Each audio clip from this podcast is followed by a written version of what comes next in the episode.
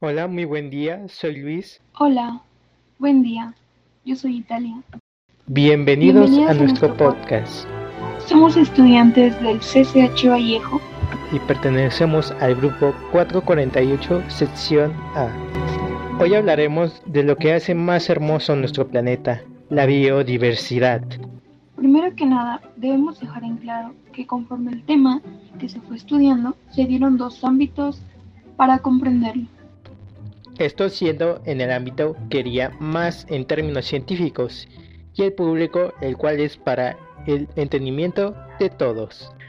Comenzando por el ámbito científico, que este puede ser considerado como toda variación de la base hereditaria en todos los niveles de organización. O sea, puede venir desde los genes hasta una población de una especie.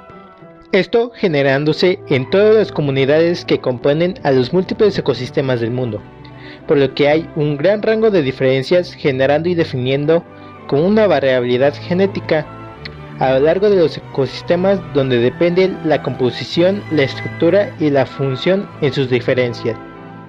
En cambio, en el ámbito público podemos definir la biodiversidad como la variedad y la variabilidad de los seres vivos y de los complejos ecológicos a los que integra, donde debemos analizar nivel ecológico específico y genético, ya que bio significa vida y diversidad muchos elementos diferentes, por lo que hay una gran riqueza biótica donde se encuentra una variedad de diferentes especies.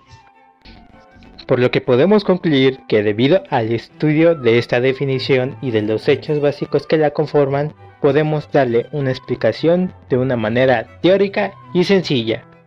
La biodiversidad es la gran variedad de especies que existen en el mundo en los diferentes ecosistemas que pueden existir, desde las plantas hasta los animales y los microorganismos, incluso hasta cuando los hongos presentan una biodiversidad.